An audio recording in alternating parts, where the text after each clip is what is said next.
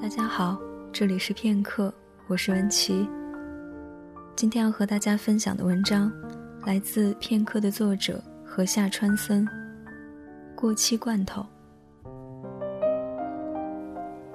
不知道从什么时候开始，情感在我们眼中似乎变成了一种摆在柜台出售的商品，像是一瓶矿泉水、一包薯片、一盒香烟，甚至更廉价的物品。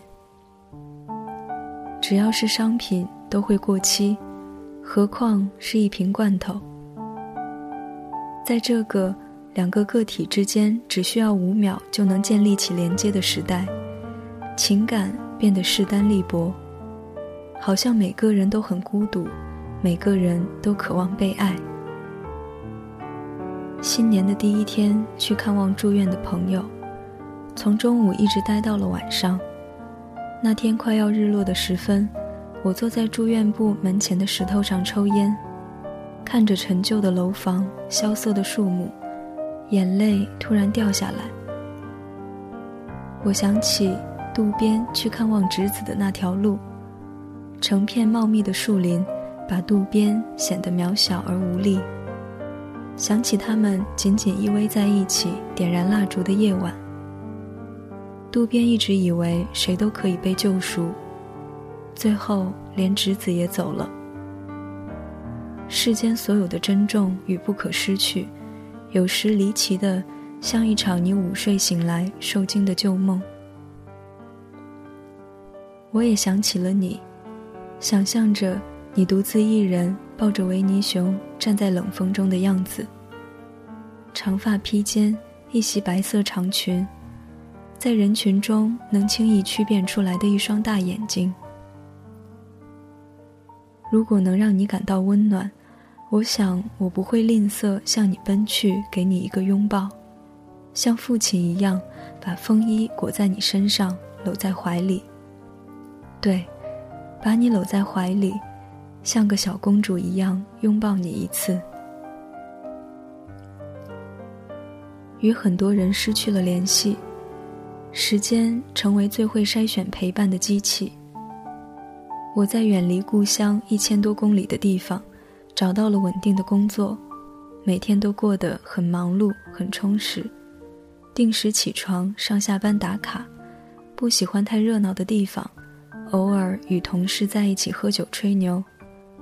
很多工作之外的时间都待在屋子里抽烟、看电影，无所事事的过完了难得的周末。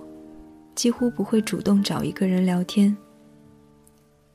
在夜晚来临的时候，我经常想起远方的那片麦田，想起每次奔向家里都会对着我摇尾巴的小黑，想起那些年骑着自行车穿过整个青春的忧伤时光。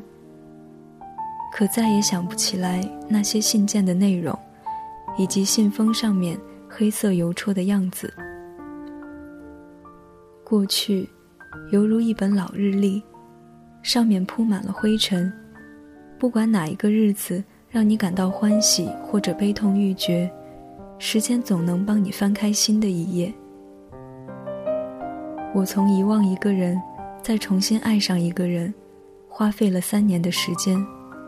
我不知道为何要给情感打上一个标签。或许在别人的眼中。我只不过是一瓶过期的罐头。父亲的身体一直没有好转，三天两头给家里打电话时，也是耐着性子对妈妈说：“辛苦你照顾老爸了，记得不要给他抽烟，让他多运动。”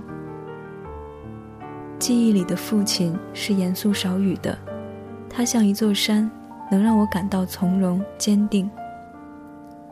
直到那一天，陪着父亲去医院检查，我看到了这座雄伟的山峰脆弱的一面。他对我说：“怎么办呢？”的时候，我笑着对他说：“不怕，会好起来的。”我想那一刻我是无比难过的。那是我第一次从这个男人的眼中看到了犹豫和哀伤。对我来说。家人是胜过一切的。从来没有见过你们的结婚照，从来没见你们牵手一起散步，但却在你们争吵之后，在我耳边互相听到了你们称赞对方的好。也许正是因为如此，你们才能互相搀扶着过完了大半个人生。我知道，总有一天，世间的所有扑朔迷离总会浮出水面，感情也好，友情也罢，想要种下的种子，总是结出想要的果实。狭小的空间让我觉得安全，就像小时候。总是蒙着被子在哭泣里睡去，以为把自己藏起来就可以不用死去。我在屋子里不习惯开灯，洗澡的时候也是一样，喜欢黑夜多过白天，却热爱所有与温暖有关的事物。我最爱争执的那个人是我最爱的，我笑起来能和他说的头头是道的，可能只是陌生人。没有人会不害怕孤独，但能坦然面对孤独的人不会过得太糟糕。山的后面还是山，自己才是自己的太阳。每次想要说的暖心的话，出口都变成了刀。不怪每一个人没能完整爱一遍，愿你所有的深爱都是秘密，我只是一瓶。过期的罐头，过期罐头，来自河下川森。这里是片刻，我是文琪，我们下期节目再见。